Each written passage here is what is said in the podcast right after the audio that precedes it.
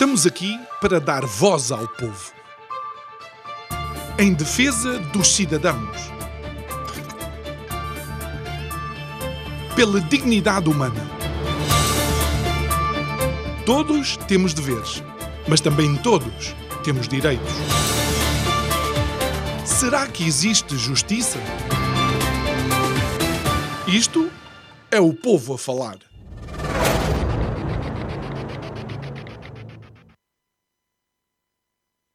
Hoje, o Presidente da República, Marcelo Rebelo de Sousa, começou a receber em Belém todo aquele partido que, nas eleições de domingo passado, se vê com uma representação parlamentar, dos maiores aos mais pequenos. Ou seja, a dinâmica da democracia em Portugal está em andamento. Quem não está em andamento é o Primeiro-Ministro António Costa, porque, infelizmente, está confinado porque foi-lhe detectado a Covid-19. E sabe, com todo respeito e, obviamente, desejando as rápidas melhoras, não é nada bom agouro para Portugal. Boa noite, o meu nome é João Nuno Pinto e isto é o Povo a Falar. Estou consigo de segunda a sexta-feira, neste mesmo horário, emissão em simultâneo, Curiacos TV e Rádio Vida 97.1 e estamos a analisar em direto com os nossos convidados os resultados e as consequências das legislativas de domingo passado. Mas voltemos ao porquê de não ser um bom sinal. É que eu acho que nos próximos anos, nas próximas décadas, para recuperar o que quer que seja, Portugal tem que estar a todo vapor. Esqueçam os problemas do clima, trabalhem, busquem soluções, encontrem as mudanças estruturais que o país necessita. E sabem uma coisa? Não façam mais diagnósticos. Os diagnósticos estão feitos, os fatos estão diante de todos nós. O que é necessário é, desculpem a expressão, arregaçar as mangas e fazermos à vida. Sabe porquê? Porque senão Roménia, Bulgária e sei lá mais quem vão nos continuar a ultrapassar em todos e mais alguns indicadores de desenvolvimento. Está na altura de deixarmos de ser ou de pensar que somos aquilo que não somos. Está na altura de reconhecer que temos que mudar para melhorar. Está na altura de tomar as decisões que podem ser difíceis, mas que vão transformar, provavelmente não a minha geração, mas vão transformar as gerações futuras. Está na altura de fazer o que tem que ser feito. Mas o Primeiro-Ministro está confinado. Tal como a economia nos últimos 20 anos. Digo eu que não percebo nada.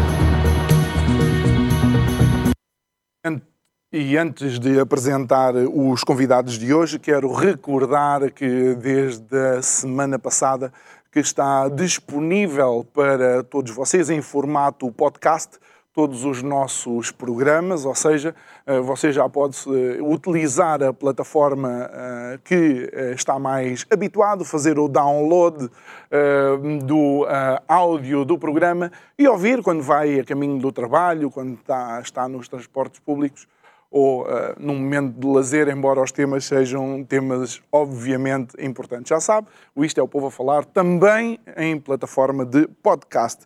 E são uh, nossos convidados esta noite uh, a doutora Teresa Melo Ribeiro, muito boa noite, e o senhor engenheiro Henrique Neto, muito boa noite, senhor engenheiro. Boa noite. e, e doutora, começo, começo por si. bom surpresa, surpresa, não sabemos se é surpresa, mas que deixou-nos surpreendidos. Não sei se é a leitura que faz dos vários resultados, porque está aqui, digamos, um, uma série de fatias do bolo de domingo que merecem ser analisadas. Muito boa noite, João Nuno. Boa noite, Sr. Engenheiro. Boa noite. É com muito prazer que aqui estou de volta e com particular gosto de partilhar esta mesa com o Sr. Engenheiro, que é uma pessoa que eu muito admiro e cuja opinião muito, muito, muito prezo. Relativamente ao. Eu, por momentos, assustei-me porque achei que o João Nuno me ia perguntar o que é que é preciso ser feito. E eu ainda estou na fase do diagnóstico. É? O que é preciso ser feito, eu acho que o Sr. Engenheiro poderá dizer uh, muito melhor do que eu. Mas relativamente ainda, analisando os resultados Exato. de domingo, foram, foram uma surpresa para mim, embora eu acho que têm causas uh, que explicam bem.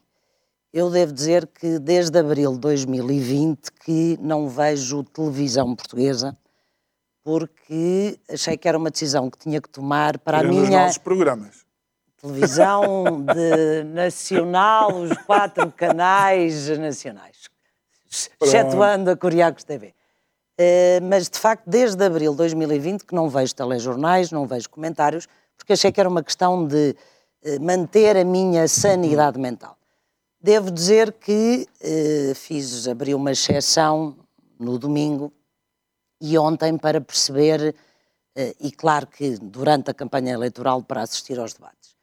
Mas nestes últimos dias tentei ouvir o que os comentadores diziam sobre as várias causas. E muitas das que foram apresentadas eu concordo, eh, mas acho que há duas causas essenciais, ou três talvez, que não foram muito referidas e que contribuíram decisivamente para o resultado eleitoral, em particular para a maioria absoluta do Partido Socialista. Não falando para já de uma comunicação social ou de uma oposição alinhadas, compradas, anestesiadas, manipuladas ao longo destes vários anos. Uh, e não falando por hora do modo como decorreu a campanha eleitoral, eu acho que há duas causas que foram fundamentais para, para este resultado. Para além, obviamente, da própria postura do Dr. António Costa. Mas essas duas causas foram, por um lado, o Sr. Presidente da República e, por outro lado, estes dois anos de pandemia. Nós, nestes últimos dois anos, uh, o povo português viveu, primeiro, nós em tempo já falámos nisto aqui, primeiro no, com medo da pandemia e depois numa pandemia de medo. E durante dois anos, a maior preocupação dos portugueses foi com a saúde. E, por causa da saúde, anteciparam-se, aceitaram, foram subservientes, obedientes a um conjunto de medidas absolutamente impositivas, restritivas, limitadoras dos seus direitos, liberdades e garantias. Recordam-se que em março de 2020 os portugueses confinaram-se antes do governo os terem mandado confinar. E ao longo destes dois anos, não vamos analisar as medidas, mas todos estamos cientes disso, eh, foram impostas medidas eh, sem qualquer racionalidade científica, eh, sem qualquer evidência de números e foram não só em 2020 como em 2021. Mas essas medidas foram impostas, foram aceitas, continuam muitas delas ainda a ser impostas e, e aceites e cumpridas. Quer dizer, Hoje em dia, continua a existir um certificado Covid que não certifica coisa nenhuma a não ser a propotência de quem o impõe, a subserviência de quem o exige e a obediência de quem o utiliza. O certificado Covid não serve para mais nada. Mas estes dois anos levaram as pessoas a viver com medo. E nós sabemos que o medo é uma arma poderosíssima de controle de populações. E relativamente à saúde, o que é que os portugueses tiveram? Tiveram um Estado que, supostamente, alegadamente ou intencionalmente, eh, quis proteger a saúde dos cidadãos. E, portanto, os portugueses, na sua maioria, sem qualquer. Enfim, foram os casos isolados, eh, sem contestação, anuíram, confia, anuíram confiaram ao, ao, ao contrário dos seus congêneres europeus, confiaram no Estado a proteção da sua saúde. E, muitas vezes, até revoltaram-se contra medidas governamentais por acharem que elas eram poucas. E porque no Natal tinham que todos ser obrigados a estar confinados. E, portanto, nós vivemos dois anos com medo e ainda estamos com medo. Ainda vemos pessoas ao ar livre de máscara. Vemos pessoas sozinhas no carro de máscara. Porquê é que eu quis falar nisso? Porque este clima de medo transferiu, ainda que inconscientemente, do cidadão português para o Estado a sua proteção. E o cidadão português delegou no Estado os poderes para decidirem por eles. E em Portugal, nos últimos 20 anos e nestes últimos seis mais ainda, Estado confunde-se com Partido Socialista, com governo. E, portanto, em certa medida, esta maioria absoluta, para mim, não foi uma surpresa, foi, para mim, uma tristeza. Portanto, eu não sou comentadora eu, e não sou, eh, e portanto estou aqui a, a manifestar a minha opinião, e, portanto, a maioria absoluta, para mim, foi uma tristeza e acho um perigo, porque o poder corrompe e o poder absoluto corrompe absolutamente, e, portanto, este Partido Socialista, que é o mesmo do Partido Socialista que nos revelou há, há 10 ou 15 anos que não, que não era um bom utilizador de, um, de uma maioria absoluta, é, é, praticamente o mesmo, mas, os, dizia eu, os cidadãos transferiram por medo para o governo que se identifica com o poder socialista.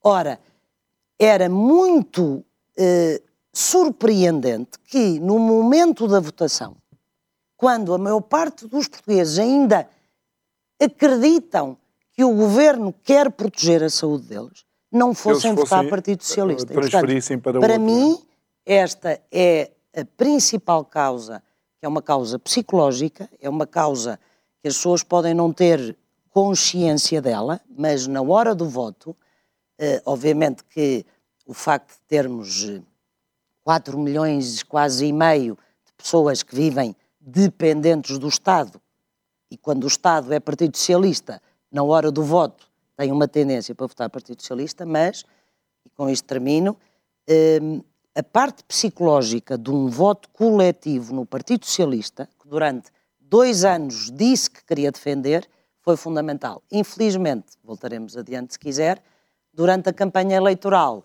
não tivemos mais de dois partidos que em dois momentos criticaram a gestão da pandemia.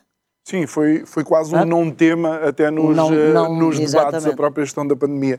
A, a, a, senhora, a senhora engenheira Henrique Neto, um, sendo expectável, porque era a vitória eh, do PS, a, a maioria absoluta surpreende. Eh, por outro lado, há quem diga que esta maioria absoluta também é uma forma, ou foi a forma encontrada para se castigar os parceiros de uh, geringonça. Mas eu tenho alguma dificuldade em ver alguém do Partido Comunista de sempre a votar neste PS. Pois, tem razão quando diz que eu sempre estive convencido que o Partido Socialista ganharia esta eleição Uh, não previ, fiquei surpreendido, naturalmente, e desagradado, se é que eu posso dizer isso, uh, que, maioria, que tivesse ganho com a maioria absoluta. Todavia, uh, após o facto e analisado as circunstâncias, é fácil de compreender esta vitória por maioria absoluta do Partido Socialista. Eu diria, em resumo, que foi um conjunto de fatores que podemos chamar a tempestade perfeita. Por um lado, uh, as sondagens que eram publicadas davam a ideia aos portugueses que uh, havia uma igualdade e que tanto podia ganhar o PSD como o PS, e isso fez com que uh, todas as pessoas que votam à esquerda se mobilizassem para uh, dar a vitória a quem teria maior probabilidade de, à esquerda, ganhar a eleição. Por outro lado, havia a experiência traumática para a esquerda da perda da autarquia de Lisboa para o Carlos Moedas, que era ainda recente e que tinha resultado, segundo a opinião generalizada das pessoas, do facto de as esquerdas, votantes da esquerda estarem tão convencidas que o Fernando Medina ganharia que ficaram em casa. Uhum. E isso, essa experiência traumática para a esquerda, alertava para que desta vez não acontecesse. Por outro lado, durante os últimos seis anos, uh, o ónus, de, o ónus do atraso do país, uh, que é evidente relativamente a outros países da União Europeia, caía, na opinião de muitas pessoas, uh, caía principalmente no Bloco e no partido, no PCP. Ou seja, na geringonça, uh, quando corria mal, uh, eram os excessos era, okay. da geringonça, eram as exigências sucessivas da geringonça a que o Partido Socialista cedia para se manter no poder, uh, mas nunca uh, se condenou o Partido Socialista ou se atacava o Partido Socialista por aquilo que verdadeiramente o Partido Socialista ou a direção do Partido Socialista e o Primeiro-Ministro e Secretário-Geral do Partido estava a fazer. De alguma maneira, e como foi dito, a pandemia acentuou, digamos, esse medo e uh, acentuou essa aceitação de quem tinha o poder, e não esquecemos, não esqueçamos que os portugueses sempre tiveram uma grande admiração do, pelo poder, qualquer que ele seja, Uh, e, e, portanto, foi um conjunto de fatores, a que eu chamo, lá está, uhum. uma tempestade perfeita de conjunto. E, portanto, uh, uh, o ónus que caía no Bloco e no PCP fez com muitos votantes se tivessem feito, mudado para votar no PS. Por outro lado, apesar de eu considerar que o PSD do Rio Rio eh, não cometeu muitos erros nesta eleição, cometeu um que se tornou óbvio, mas agora, depois dos acontecimentos, que foi não ter feito a, a aliança com o CDS, porque isso teria evitado, com os números que existem, uhum. não, não, não, estou a inventar números, são aqueles que existem, uh, uh, objetivamente, teria evitado a maioria absoluta é que do a coligação PS. e a aliança é essa que lhes tinha dado precisamente a Câmara de de Lisboa. Lisboa de, de, Lisboa. Uh, portanto, Ou seja, esse é o único erro que o senhor engenheiro encontra é, uh, em é. termos é, estratégicos de Rui Rio. Uh, doutora Teresa, um, não há, concordo. Há quem, há quem diga, há quem diga, e foi por isso que eu virei para si, há quem diga que uh, Rui Rio um, não conseguiu agregar as direitas, ou seja, eh, não conseguiu, de alguma forma, sendo o presidente do maior partido, vá no espectro da direita, eh, ter aquela dinâmica e o carisma suficiente eh, para dar a confiança de que pudesse ser um imã e uma cola sólida à direita. Eu, eu, estava a dizer que não concordo, porque neste ponto específico só não, não sou, não, não concordo totalmente com o que disse o Sr. Engenheiro. Eu acho que o problema não é a falta de dinâmica ou de carisma, foi a falta de vontade. O doutor Rui Rio não quis congregar a direita em Portugal, porque o doutor Rui Rio diz, e tem demonstrado que é fiel àquilo que diz, o doutor Rui Rio não é de direita. O doutor Rui Rio não é de direita, e, portanto, uma pessoa que não é de direita não pode congregar os votos de direita. Aliás, é extraordinário que na noite das eleições uh, o doutor Rio se tenha vindo queixar que a direita não tinha votado nele, pois, quer dizer, se alguém se apresenta ao eleitorado fazendo questão de dizer que o meu PSD é um partido de centro-esquerda, ele aliás disse que uh, esteve visitante na altura quando se filiou no PSD, se filiava no PSD no PS, mas, independentemente do passado, o doutor Rio não quis congregar as direitas.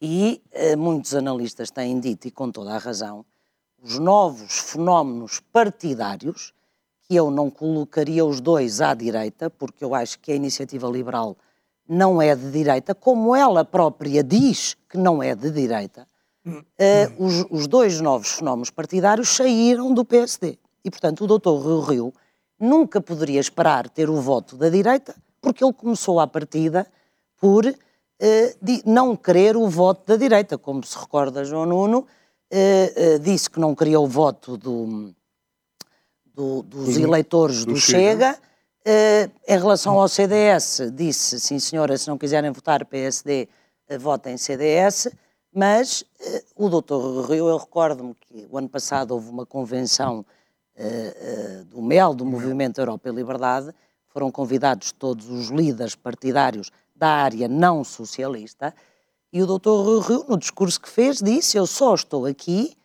porque disseram que isto não era uma convenção de direita, porque eu não sou direita. E, portanto, à partida, eh, eu não diria que é um erro porque ele foi fiel, mas ele não podia esperar ter votos eh, eh, da direita quando ele sempre disse que não era direita. Mas, mesmo dentro da estratégia do Dr. Rio, eu acho que ele cometeu imensos erros. Quer dizer, não fazer oposição durante quatro anos é o maior erro, porque mesmo quem se considere de esquerda ou de centro-esquerda tinha durante, teve durante estes seis anos inúmeras matérias sobre as quais podia criticar e fazer op oposição aos governos do Dr. António Costa. Uh, nos, e nos setores mais, na educação, na saúde, na justiça, na justiça, um tema que é tão caro, segundo o próprio diz o Dr. Rio, e ele não fez oposição, nada. E, e portanto, e, quando... E até, inclusive, creio que foi com a concordância de Rui Rio que Joana Marques Vidal uh, não é reconduzida... Sim, mas, mas, mas aí a, a, não recondução tem, tem, tem outro grande culpado e eu aí, se me permite, gostava de dizer a outra razão, uma das outras razões, eh, porque eu acho que esta maioria absoluta Era expectável, pelo menos era expectável na cabeça de duas pessoas. Eu acho que há duas pessoas que, em Portugal, nos últimos anos, que decidem, antecipam o que vai acontecer na realidade portuguesa. Um é o Presidente da República, o outro é o Primeiro-Ministro. E são duas pessoas que se entendem muito bem. E todos nós nos recordamos que o grande valor proclamado nos discursos de tomada de posse, quer do primeiro mandato, quer do segundo, do Sr. Presidente da República, foi a estabilidade política. Foi mesmo o princípio fundamental. Ao longo do primeiro mandato, nós tivemos variadíssimas situações em que o regular funcionamento das instituições democráticas estiveram em causa e isso não foi relevante para o Sr. Presidente da República. Neste último ano também. Portanto, são conhecemos os variadíssimos casos. Aliás, o João Nuno ontem no seu programa, no, na introdução, falou uh, de uma série de casos que são, quer dizer, em qualquer país democrático normal, os comportamentos dos ministros do governo que deviam levado à imediata admissão dos ministros, à admissão do governo e até por ação do Sr. Presidente da República, não. E, portanto, a estabilidade política foi sempre o vetor fundamental. O Sr. Presidente da República, ao longo destes eh, seis anos, cinco anos, apagou todos os fogos realmente importantes que prejudicavam o governo. E eu lembro-me de ouvir o Dr. João Soares, no, programa na SIC, a comemoração do primeiro ou segundo ano do governo, e ele disse uma coisa com a qual eu concordo. Se não fosse o Presidente da República, o governo da Geringonça não tinha durado mais de um ano. E, portanto, eu acho que o Sr. Presidente da República aguentou o, o, o, no primeiro mandato do governo. Porquê é que eu acho que ele foi decisivo? Porque num momento em que se percebeu que a solução geringonça não ia funcionar, e portanto, pela primeira vez em que Bloco de Esquerda e Partido Comunista mostraram que não iam viabilizar o governo, o que é que nós temos? Temos uma pressão inaudita e inédita do Presidente da República a intervir na política ativa, a dizer uma coisa que, que foi surpresa para toda a gente, provavelmente para mim, posso estar errada, mas para mim não foi para António Costa. Para mim houve uma atuação concertada. Eu não consigo governar com no estado atual e, portanto, eu quero eleições antecipadas para tentar a maioria absoluta. E como toda a gente diz, e com muita razão, que o professor Marcelo Rebelo de Sousa é uma pessoa muito inteligente e que antecipa, quando nós estamos a pensar no cenário, ele já antecipou 10 alternativos, eu não tenho a mais pequena dúvida que este cenário da maioria absoluta, para mim, não, não só foi um cenário antecipável, como foi desejável. Porque nunca teria havido a pressão e a dissolução da Assembleia se o Presidente da República não achasse. E porquê? Porque é, e portanto, ao contrário do que têm Até vindo... porque havia alternativas. Havia imensas alternativas. E ao contrário do que alguns comentadores disseram nestes últimos dias, que o Presidente da República era um dos grandes perdedores, eu acho que não. Eu acho que houve dois grandes vencedores nestas eleições e que estavam e que sabiam que a probabilidade do resultado ser este e que, que queriam este resultado foi Presidente da República e Primeiro-Ministro. Bem, Sr. Engenheiro, o, o, que é que, o que é que resta ao PSD? É porque a, a surpresa vá, foi, foi imensa, hum, até porque tinha havido mobilização. Recordo-me que creio que na sexta-feira Pedro Santana Lopes, inclusive, apareceu uh, ao pé de Rui Rio mostrando o seu apoio, uma pessoa mediática e um histórico vá, uh, do PSD. Uh, o que é que resta ao PSD agora, que tem dois partidos à sua direita que de alguma forma o podem canibalizar e, e faturar, digamos, nesta fragilidade? Bom, eu, eu preferia manter-me no plano da realidade demonstrável. Aquilo que eu posso demonstrar como sendo aquilo que se passou. É, é, é, evidente que Rui Rio é Rui Rio. Não se pode esperar de Rui Rio que seja outra coisa. É, é um produto da escola alemã, do rigor, é, do pensamento é, objetivo, com uma grande seriedade uh, na avaliação das circunstâncias, que não sabe, não, não é não quer, não sabe fantasiar, não sabe fazer aquilo em que o António Costa uh, é mestre, que é inventar as circunstâncias, independentemente de elas serem demonstráveis ou não. Não sabe fazer isso, mas toda a gente já sabia que isso era assim, nomeadamente as pessoas que votaram nele no PSD. Por outro lado, não foi um erro ele procurar o centro, bem pelo contrário. Na sociedade portuguesa, e desde há muito tempo, nas todas as eleições, a maioria é da esquerda e a minoria é da direita. Portanto, se ah, em termos Rio de, de resultado procurou okay. o centro, era para inverter essa realidade, ou para tentar inverter essa realidade de que a esquerda tem a maioria em Portugal, por razões diversas, porque uh, uh, o atraso do país, de alguma maneira, não tem sido um grande problema uh, para a esquerda eh, porque apesar de tudo foi comprando eh, através de, dos lugares aos dirigentes, dos empregos, mas também das mais que diversas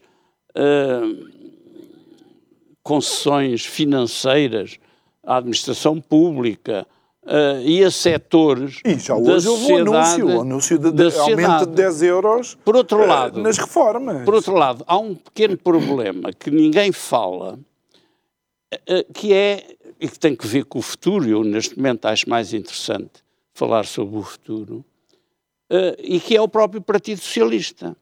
Não esqueçamos que o Partido Socialista tem uma aula, uma tendência social-democrata que eu penso que é dominante no interior do próprio Partido Socialista. Acontece, ou seja, o centro, oh, oh, o Partido okay. Socialista é, é dominante é um e, e permita-me só uma coisa. O Partido Socialista é, é um país é dominante e, e, até posso conceder isso, mas neste momento as pessoas que estariam mais próximo de uma futura liderança do PS não é propriamente essa ala, se calhar é uma ala não, de esquerda mais repare, radical Pois não. como por exemplo Mas Pedro essa Santos, é por isso não que é? eu digo que o futuro vai ser interessante.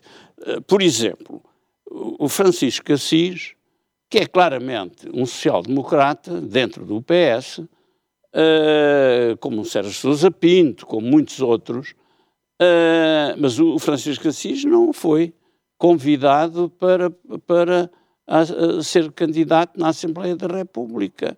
Ou seja, o António Costa, por força de uma educação eh, da sua juventude, muito próxima do PC e da esquerda, tem condicionamentos que o conduzem muito para eh, políticas eh, de esquerda, eh, contrariamente àquilo que eu penso é a tendência natural do Partido Socialista, que advém dos tempos do Dr. Mário Soares. Mas isso é um problema de futuro. Por outro lado, Uh, uh, não se poderia esperar muito que o fenómeno do Chega, ou até da iniciativa liberal, uh, pudessem ser marginalizados. São partidos novos. o Chega é um partido do protesto, semelhante ao que é o Bloco, ou que for o Bloco, Foi, e foi ou o foi. PCP, e que vão voltar a ser. Aliás, na próxima Assembleia da República, vamos ter os partidos de protesto uh, uh, PC e Bloco e chega, a, as- muitas vezes Ah, a ah, estarem de acordo, será Só o evidente. PC tem os sindicatos, o Bloco não tem nada, não é? Claro, mas as posições políticas, as reivindicações do Chega vão ser muitas delas semelhantes às reivindicações do Bloco ou do PCP. Daí que frases Eh, como, como essa de que vou falar com todos menos com o Chega eh, me pareçam, me pareçam perdão, eh, digamos, um mau sinal. Pois, até porque, eh, repare, agora o Chega, era perfeitamente previsível que o Chega subisse muito, eh, porque como partido do protesto eh, estava a dizer coisas a que uma setores da sociedade portuguesa eh, Sentem na pele. Não é por serem de direita ou de esquerda, é porque são pessoas que hum, acham que eh, há muita coisa errada na sociedade e na governação do país, independentemente, e essas pessoas acantonaram-se no, no, perdão, no, Chega. Chega. Ah, mas sabia-se, não sabia que iria ter 12 deputados, mas poderia ter 7, ter 8, ter 9. Mas o André Ventura atirou-se aos 15, Ah, chegou a ah, dizer. claro, mas ter. pronto, Ou seja, mas ele, a maneira como ele comunica. Nunca conseguia demonstrar isso, mas pronto, toda a gente sabia que iria crescer muito. Ora, a- a- esse crescimento era inevitável, como o crescimento, e portanto o Rui Rio não poderia fazer grande coisa. Ele tentou agradar, eh, através da sua personalidade cooperante, a esses setores da direita, mas ele não é homem da direita, como foi dito, ele é um social-democrata, e, portanto, fez aquilo que podia fazer, que era fazer um apelo ao centro, ah, ah, ah, Então, mas temos que assumir. tentando demonstrar- que tentando O demonstrar- Dr. Rui Rio tem uma ingenuidade natural que na política não dá resultado. Pois, mas Porque ah, o eh, inverso, esta seriedade o de que inverso o, ao o, Rui Sr. Engenheiro Rio- fala também Tá é verdade. O trabalho que foi executado na vamos Câmara do Porto aceitar, foi de facto um vamos trabalho aceitar que tem razão. Mas nesse caso, o inverso do Rui Rio é o António Costa. E a minha pergunta é muito simples. Vamos no futuro eh, depender de políticas criadas pelo Dr. António Costa, sabendo que essas políticas têm contribuído para o atraso do país no contexto das nações europeias? Os concidadãos disseram que sim. Eh, Disseram que porque sim. se quiser um político eh, oportunista de aproveitamento das circunstâncias mais variadas, que diz uma coisa e a sua contrária, que defende eh, aquilo que tem que ser defendido num certo momento para manter o poder apenas e não porque o país precisa dessas políticas. Bom, para isso temos o António Costa, não precisávamos do, do Dr. Rui Rio. Eh, Teresa, Eh, Relativamente, deixa-me aproveitar para lançar aqui, eh, há dois, dois fenómenos, não é? Eh, Porque, como diz, eh, eh, dos, dos predadores não reza a história, eh, mas há eh, dois vencedores, Chega e eh, Iniciativa liberal, sendo que o Chega consegue ser abrangente a todo o território e o Iniciativa, uh, para além de ser mais cosmopolita, perdão, mas tem muito voto jovem. São, naturalmente, e os números assim o dizem. Eu acho que há razões diferentes, como o Sr. Engenheiro disse muito bem. O Chega tem sido, uh, até agora, esperemos que, agora que cresceu, deixe de ser tanto assim, uh, um partido de protesto, e aliás, por alguma razão é que tem implantação nacional e foi buscar votos de pessoas de esquerda, teve, chegou a ter candidatos ex-bloquistas, ex do Bloco de Esquerda, portanto, e a sua implantação uh, no Alentejo e no Norte hum. É, é, é indiferente à divisão esquerda ou direita. Mas tem também uh, políticas que são assumidamente de direita, muitas delas. Uh, esperemos que agora, uh, e até uh, pelo facto do CDS não ter, esperemos que seja apenas nesta legislatura, representação parlamentar, esperemos que muitas das políticas de direita que o, o Chega defende, que venham a ser reiteradas e bem defendidas na Assembleia da República, porque devo dizer que neste momento uh, o Chega, em termos de áreas que vão para além da economia, é o único partido na Assembleia da República que defende algumas políticas de direita. Porque, relativamente à iniciativa liberal, mas deixa-me só dizer uma coisa, uh, que uh, tive aqui um, um, professor, Ricardo Marchi, que inclusive uh, escreveu um livro sobre, sobre o Chega, mas ele diz que o Chega não pode é ser agora só clones de André Ventura. Não, mas é assim, o Chega tem sido até agora um partido unipessoal, de um homem só. E, naturalmente, que o peso do Dr. André Ventura vai continuar por muitos anos. Esperemos que, uh, e os, os, deputados, eu não, não, não os conheço a não ser um, mas os, os, os deputados que foram eleitos pelo Chega, há ali vários que, daquilo que eu conheço, que prometem e que podem ser, uh, uh, vir a revelar-se ótimos okay. deputados. E, portanto, naturalmente, quando um partido cresce, não pode ser um partido de um homem só. Mas aquilo que eu queria fazer a distinção com a iniciativa liberal é que a política não tem apenas o lado da economia. Não tem apenas o lado da economia. A política é muito mais abrangente que a economia. E tal como a política prosseguida por este governo socialista nos últimos seis anos tem tido uma, consequências, do meu ponto de vista, muito negativas para a sociedade portuguesa em muitos outros aspectos para além da parte económica, que é, um, um, que é uma área importantíssima com a estagnação e, e, vamos ver agora quando começarem a subir as taxas de juros e a inflação ah, a sentir-se, uh, como, é que, como é que as coisas vão passar. Mas o, o governo socialista, nos mais variados ministérios, tem tido políticas que, eh, com uma interferência fortíssima na sociedade portuguesa, nomeadamente ao nível da educação e da ideologia de género. A iniciativa liberal aparece primeiro como uh, a grande defensora de um liberalismo económico, como se a maior parte das suas ideias uh, não tivessem já sido defendidas por muitos outros antes da iniciativa liberal, mas tem que se reconhecer coragem e ausência de vergonha em Sim. defender e determinadas ideias. A comunicação é feita uma, uma que chega feita, às pessoas. Chega porque a comunicação social é um veículo okay, mas que eles, permite. Mas eles fiz, fazem o trabalho deles. Não, não claro que fazem, é olhar... com, não, fazem okay. com qualidade, eh, apresentando como ideias novas que não são novas, mas a forma como elas são defendidas é nova, sem tibitieza, sem vergonha. Eu acho que mu muitas dessas ideias, ou algumas dessas ideias, são, são muito bonitas nos livros e na teoria, não são muito adequadas ao Estado de Portugal de hoje.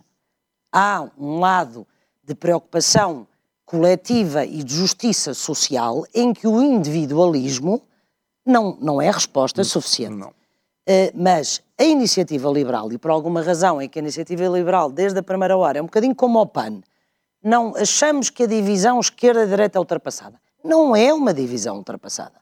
Porque há um conjunto de valores que perspassam tudo aquilo que é relevante no seio da política, da parte da economia, da educação, da justiça, um, da, do, da posição do Estado, nas relações internacionais, na imigração, que tudo isso é relevante.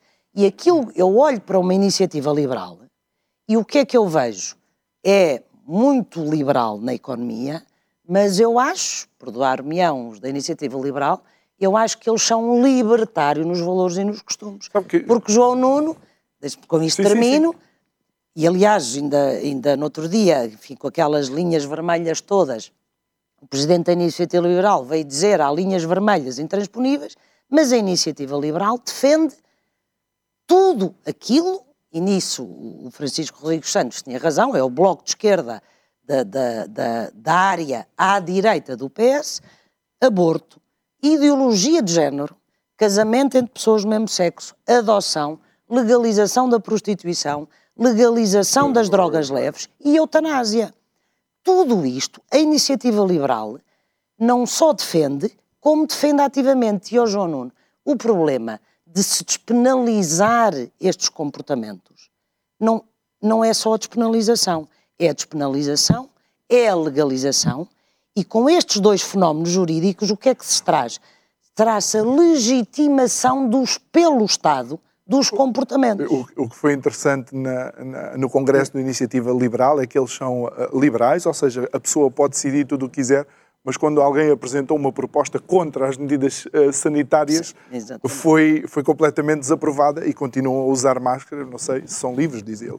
Uh, uh, relativamente à iniciativa liberal, eu, eu, vou dizer isto, e está aqui a equipa de produção, e já me ouviram dizer isto muitas vezes, uh, senhor engenheiro, não o estou a dizer por estar aqui, mas vai ser a primeira vez.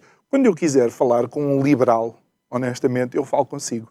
Porque o seu percurso, em termos de alguma forma, empresarial, eh, é bastante diferente, por exemplo, eh, do percurso e do currículo de representantes da iniciativa liberal que passaram a vida a viver naquilo que eles querem cortar, que é o Estado. Que, iniciativa liberal é esta? É mais um aproveitamento de um segmento da política que não tinha resposta? Ou estamos a ver, vá, iguais aos que já cá temos há muito tempo? Bom, digamos, a política liberal, eh, e eu excluo aqui eh, esse epifenómeno que foi chamado neoliberalismo, porque ninguém sabe verdadeiramente o que é que isso quer dizer. Mas a política liberal tradicional é conhecida uh, e, e, portanto, uh, não tinha existência, como não tinha existência à extrema-direita, chamamos-lhe assim, Uh, na sociedade portuguesa, o CDS era um partido de direita, mas, enfim, social cristão, uh, e, portanto, não se poderia ser um partido radical de direita, não era.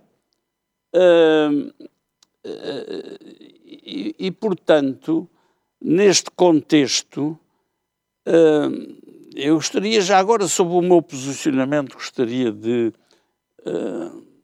de o sintetizar ou de o descrever para que possa ser melhor compreendido. Uh, não se esqueça que eu fui membro do Partido Comunista durante muitos anos, uh, depois fui membro do Partido Socialista durante alguns, uh, e eu tenho no meu pensamento político uma convicção muito forte em relação a políticas sociais. Eu acho que as políticas sociais são absolutamente necessárias a um país pobre e ignorante como o nosso. Mas dito isto, eu tenho uma frase que resume o meu pensamento político e que é: não há justiça social sem desenvolvimento económico. Não há em Portugal, como não houve em parte alguma do mundo. Portanto, a economia é tão mais importante quanto nós dependemos da economia para poder avançar na justiça social. E o problema do Partido Socialista, se quiser, durante os seis, últimos seis anos, é que não soube Não foi que não quisesse, lá que queriam, não soube promover o desenvolvimento económico do país e praticou, apesar de tudo, políticas sociais que conduziram a quê? Que nos endividássemos ainda mais e que ficássemos mais dependentes da União Europeia, do exterior, dos credores e que mais tarde ou mais cedo essa política errada do Partido Socialista nos vai cair em cima. Porque não há milagres, nem há almoços grátis. Portanto, é, este é o meu pensamento político. E digo-lhe mais: nos próximos quatro anos, ou o Partido Socialista consegue aquilo que é o problema ou a solução mais relevante da política portuguesa nos próximos quatro anos é a atração do investimento estrangeiro. Industrial. Não investimento estrangeiro nos serviços, porque o investimento estrangeiro nos serviços precisa de eh, mão de obra especializada e já não, não temos muita, visto que já emigraram uma parte e os outros já há investimento estrangeiro nessas, uh, nos serviços uh, bastante em Portugal. Mas nós precisamos de auto-Europas, empresas industriais. E porquê? Porque são as empresas industriais que podem absorver a mão de obra das empresas que vão fechar daquilo que eu chamo de economia dual, a economia pobre, que é representada por milhares de de cafés, restaurantes, pequenos negócios, pequenos mini-mercados, a agricultura de sobrevivência, tudo aquilo que, é metade da economia portuguesa é que não vai sobreviver porque é impossível.